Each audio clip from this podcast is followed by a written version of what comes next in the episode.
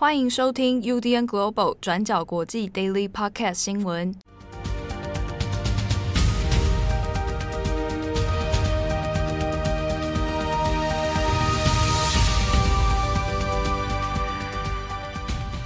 Hello，大家好，欢迎收听 UDN Global 转角国际 Daily Podcast 新闻。我是编辑七号，我是编辑慧仪。今天是二零二一年十月十二号，星期二。好，三天的连假结束了。很快 哎、是是是，而且听说应该是今年度的国定假日应该都没有了，结束了，要一直等到跨年了，对不对？对对对对对对对。我们再撑一下，我们再撑一下，手牵起来。那这几天不知道大家过得怎么样啊？前两天风雨很强哎、欸，嗯嗯，哦，我在台北都有点觉得很意外啊，因为我家附近就有蛮多路树就倒塌了，嗯，心里想说奇怪，怎么事前好像没有听到什么新闻的风声说台北会很严重？对，哦，没有想到。这个狂风暴雨大作，接下来一周上班可能都是这种心情，大家可能会比较厌世，但没关系，星期六马上就要来了。哦，是哈、哦，因为今天星期二了，是不是？对。好，我们不能再传递这种每天期待放假，哎，这种人是很正面啊。好，我们我们这个认真工作，嗯，上班小心啦，各位。对，出入的时候交通，今天应该是好一点的啦。嗯嗯。哦，那、这个、风没那么大。对，而且我看也是外面也出太阳了。好，那祝福大家了哈。好，那首先今天十二号我来更新几则重大国际新闻哦。第一条，我们先来看一下中国山西。好，那中国山西呢，之前其实在中国的十一连假的时候，那他们也遇到了很强的暴雨。好，那事情大概在十月一号那一周开始，一直到七号，十月七号哦，那山西省的这个大范围的强降雨造成了一些问题。好，但后续其实它的雨后的灾害、后续的影响，那现在呢有越来越明显哦。其中有一些疑点，我们这边来稍微来讨论一下。首先，我们先看一下山西省呢这个大范围的强降雨哦，是从十月二号到十月七号是最强烈的一段期间。好，那它等于是把这个一年下来四分之一的雨量也都直接就下在了山西哦，短短的一周不到的时间哦。那大部分的地区都出现了这个严重的水灾的问题。好，那根据这个最新的目前山西的相关统计，所有的相关的水灾洪灾呢，那已经让山西省总共全部十一个城市、七十六个县，好，那都是受灾哦。那总共的受灾人数呢，那目前出估是一百七十五万人。好，那紧急做安置、紧急做移转的。至少有十二万人，好，那农作物大概是有两百八十四万亩，基本上是几乎全灭哦。好，那房屋的倒塌其实蛮严重的，有将近有一万七千多栋是倒塌的状态。好，但是其中有一个比较有问题的是，到底这中间过程里面造成多少人死伤？好，那从十月二号一直到现在十月十二号，十天过去了。一直没有一个详细的统计，那只知道除了前面讲说受灾户的人数出估之外呢，一直到今天的中午，十二号的中午，官方才出了一个目前已知的受灾死亡人数哦，是十五人啊，然后失踪人数是三人，目前已知的经济损失是五十亿人民币。好，那其中其实就是比较大家困惑的是，为什么隔了这么久？那才出现这样的一个死伤的报告，然后死伤的实际人数是不是真的只有十五人？毕竟它的影响范围这么的大，所以大家有一些在中国的舆论里面就会讨论：哎，这是不是跟之前的那个郑州的事情很相信、很很相近哦？就是前面都有遇到了强烈的这个雨灾、洪灾，但是呢，死伤人数一直没有办法做准确的更新，然后。既然前面有这么大量的降雨问题，那后续的应对紧急处置是不是有遇到一些反应不过来的状况？啊，那现在其实，在舆论方面也都没有办法做一些事件的检讨跟批评。那大部分现在看到的，主要还是官媒的这种，诶，深入到地方，然后赶快来做救灾，然后物资的救援等等哦。那在这一次的。降雨状况呢，那也跟先前遇到的一些极端气候情形类似哦，都是在短时间之内下了大量的降雨量，然后暴雨的持续时间又比过往还要长。好，那也因为地形的关系，以至于呢，山西这边它的排水问题哦，那就遇到了很多状况。那另外一个是让大家其实也很在意的是，因为山西省是中国很重要的煤都啊，它是产煤的。那先前大家都还有印象，这个中国遇到很多限电的问题啊，那差不多九月的时候有爆发这个限电危机。那个时候其实山西就有被当然看作一个重点城市哦，因为限电以后，这个供煤这件事情就会成为一个问题哦。好，所以山西的煤矿就会变成一个很重要的近期比较相对紧张的这个物资。好，那所以在这个大暴雨之下呢，啊，很麻烦的就是有一些煤矿其实都受到了影响哦。那目前我们看一下山西省的应急管理厅，啊，那他所做的一个初步统计哦，山西停产的煤矿就有六十座，那非煤矿山呢有三百七十二座。那其中有相关的一些企业，好停工的其实也有很多，所以短时间之内呢，煤矿的生产跟运输恐怕会成为一个问题。再来就是，即便这些煤矿哦，那它能够恢复产能啊，另一个问题就是要面对的是要怎么样把它运输出去哦，因为在暴雨过后呢，那现在山西因为先前有大批的土石流问题啊，然后道路中断、铁路中断。还有一些河流都溃堤了，啊，那在这种状态之下，其实要恢复完全的交通运能，啊，那目前是有很多挑战的。所以接下来，呃，已经到深秋了哈，那接下来入冬的状态之下呢，呃，有没有办法及时提供煤矿啊？现在是大家外界所关注的焦点。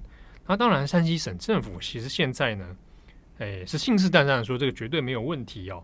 那在十月九号的时候，山西省政府就召开了一个。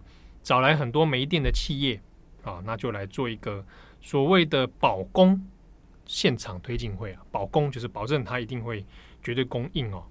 那它在这个煤炭供应上面呢，就要强调说，山西省绝对不能延迟啊，绝对不能拖延这样的煤矿供应啊，不然会影响很多大部分中国的这个在入冬以后的相关煤矿问题。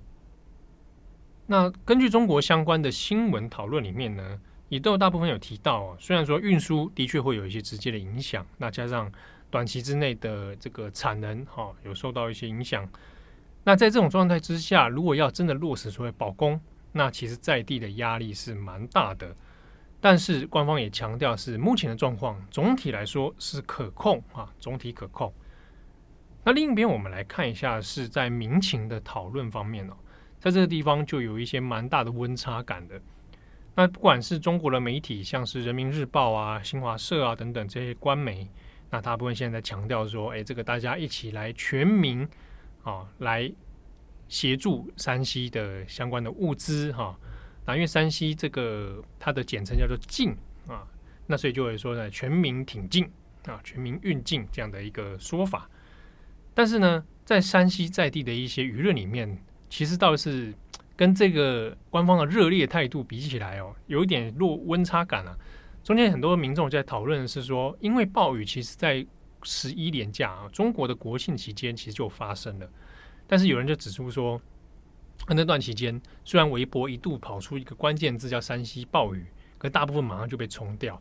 那或者是关心的重点其实都在于旅游啊，哦，在文艺啊，在演艺、娱乐啊等方面。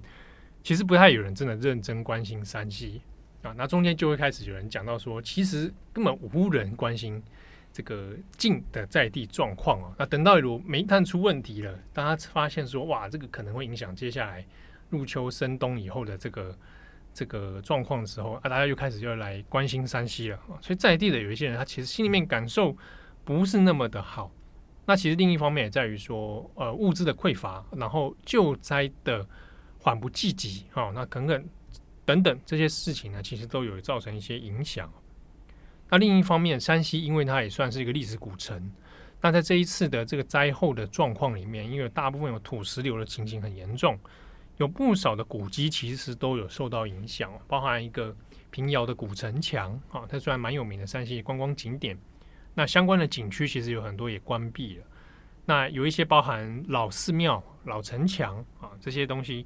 其实在这这一次的大雨里面，都有受到程度不一的影响。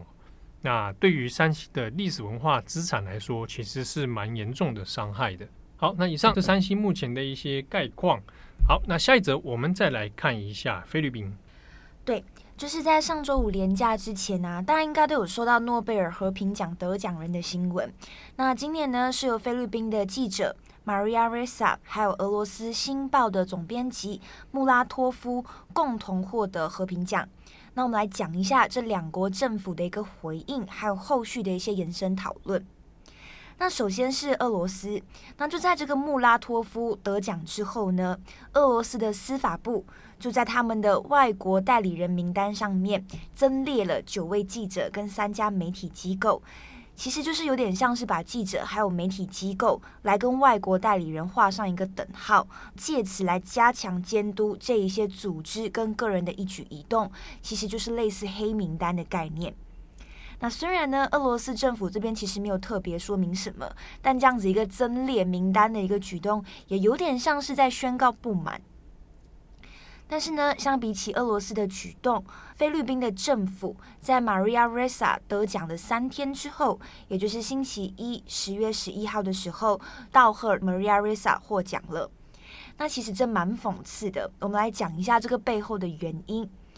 Maria Ressa 呢，她是在二零一二年的时候创办了菲律宾的新闻网站，叫做 Rappler，然后是专注于调查报道。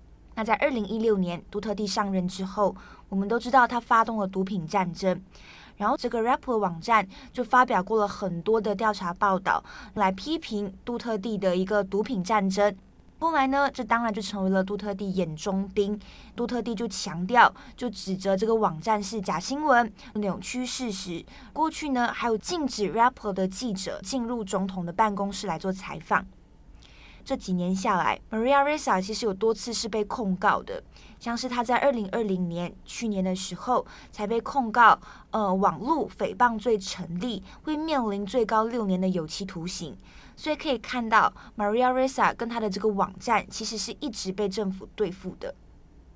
那所以这次得奖之后呢，就有记者在例行的记者会上面，然后来问这个菲律宾总统府的发言人有什么看法。那这个总统府发言人就回答说：“嗯，这是一位菲律宾女性的胜利，我们为此感到非常的高兴。”那其实有一些媒体就把这样子的一个回应报道成说，哎，杜特地道贺 Maria Ressa 获奖了。那这样子的道贺其实看得出来也很讽刺，因为就有点像是在恭喜被自己打压的人，他终于获奖了嘛。那但是呢，这个菲律宾总统府的发言人他其实有另外强调，他就说，哎，菲律宾是存在新闻自由的。那 r a p p e r 这个机构，他会面临生存的威胁，或者是面临其他的一些问题，都是基于法律上面的问题，绝对不是因为政府在针对他们。好，那讲完这个 Maria Ressa，延伸下来，另外一个很有趣的讨论也是，就是诺贝尔奖要不要引入性别配额这件事情。那因为呢，Maria Ressa 是今年唯一一位获得诺贝尔奖的女性。那如果从过去的数据里面看得出来，那从诺贝尔奖在一九零一年成立以来，只有五十九位女性获得了诺贝尔奖，所以就这样子的一个呼声跟讨论。那像是 BBC 今天就有做一篇报道，他有提到说，像是在科学领域里面哦。在二零二零年获得诺贝尔化学奖是两位女性科学家，她们是因为开发基因编辑技术来获奖的。那在他们之前呢，其实总共有一百一十一人获得了诺贝尔化学奖，但是只有其中五名是女性。所以呢，这两位女性科学家在去年获得诺贝尔化学奖是很大的突破。因为他们除了是诺贝尔化学奖的第六位和第七位女性，那同时也是诺贝尔三项科学奖项里面，也就是化学、物理跟生理医学里面，第一次有奖项是颁给一个全部都是女性科学家，而没有任何男性合作者的一个组合，所以就被认为是一个突破。那从以往的数据来看，可以看到就是男性跟女性获奖者之间有一个差异嘛。所以呢，要不要引入性别配额，就一直是一个讨论的关键。那在今天，瑞典的皇家科学院秘书长他就表示，诺贝尔不会引入性别或者是种族配额。那因为呢，诺贝尔奖存在的目的，它的最终目的就是要颁奖给一些做出了呃非常重要贡献的人，而不是因为他们的性别或者是种族。所以目前呢，不会考虑这样子的一个选项。但是呢，他们也有承诺，在未来会邀请越来越多的女性来做提名，然后同时呢，也会继续确保这个诺贝尔的委员会里面是有女性存在的。好的，那节目的最后。来跟大家宣传一个活动。那其实呢，高雄市立图书馆，嗯，他举办了一个系列的跟媒体素养有关的讲座，叫做“阅读与媒体软实力养成”系列活动。那其实已经正在进行当中了哈，那已经好几场都办过。那刚好呢，在十月二十三号星期六的时候，会有一场是转角国际啊，那由这个本人。本人不才在下我，好，会去到现场来帮大家做一个讲座。好，那大家可能会有点失望，因为只有我，只有我而已，其他其他编辑不会来。啊，只有我编辑七号会去。啊，会在十月二十三号的下午，在高雄市立图书馆哦，然后我们会举办这个活动。那它是要事先报名的，那因为疫情的关系，所以它人数有一些限制哦。那据我所知，现在。我在中午介绍这段的时候呢，还有名额啊，那大家有兴趣可以来报名哦。它是在十月二十号报名截止，那相关的报名网站你可以去搜寻高雄市立图书馆啊，然后你可以搜寻关键字“阅读与媒体软实力养成”，那或者他的报名网址我会贴在我们这一次的那个延伸那个资讯栏里面，对我们节目的资讯栏里面啊。那他报名的时候，他会要你填说你怎么知道这个活动的，你就可以填。啊，真的国际 Podcast，七号本尊自己介绍。对对对，那那个活动会办在高雄嘛？还是下午两点到五点啊？嗯，时间蛮长的，两点到五点。好，那主题大家也很好奇啊，讲什么？对，看来你应该有很多东西想跟大家 分享，啊。没有没有，他就是他有设定一些题目啊，嗯、所以这次会来其他呃，主办单位希望来聊一下关于判别一些国际新闻当中的假新闻、真新闻。那我们在。做相关工作的时候，怎么来判别的？我觉得应该蛮有趣的，因为这个过程当中，我们应该有蛮多的那个。你要 你要来报名吗？没有，在高雄。在高雄，对，这个好。那如果你刚好也是在高雄的朋友，也欢迎你来参加。好，那如果你是我们的听友的话，那怎么来相认呢？别一朵玫瑰花在你的，你不要在你的胸前，我就知道你是我们听友，好吧？这么老派的方式。老派见面之必要，对对对对对，老派但是有用啊。好，那这个活动我分享给大家，如果你有兴趣的话，欢迎来现场哦。那不要来砍我，我怕有人结仇会来砍我。好，这边也分享给大家。嗯，好，我是编辑七号，我是编辑惠仪，我们下次见喽，拜拜，拜拜。感谢大家的收听，想知道更多详细内容，请上网搜寻转角国际。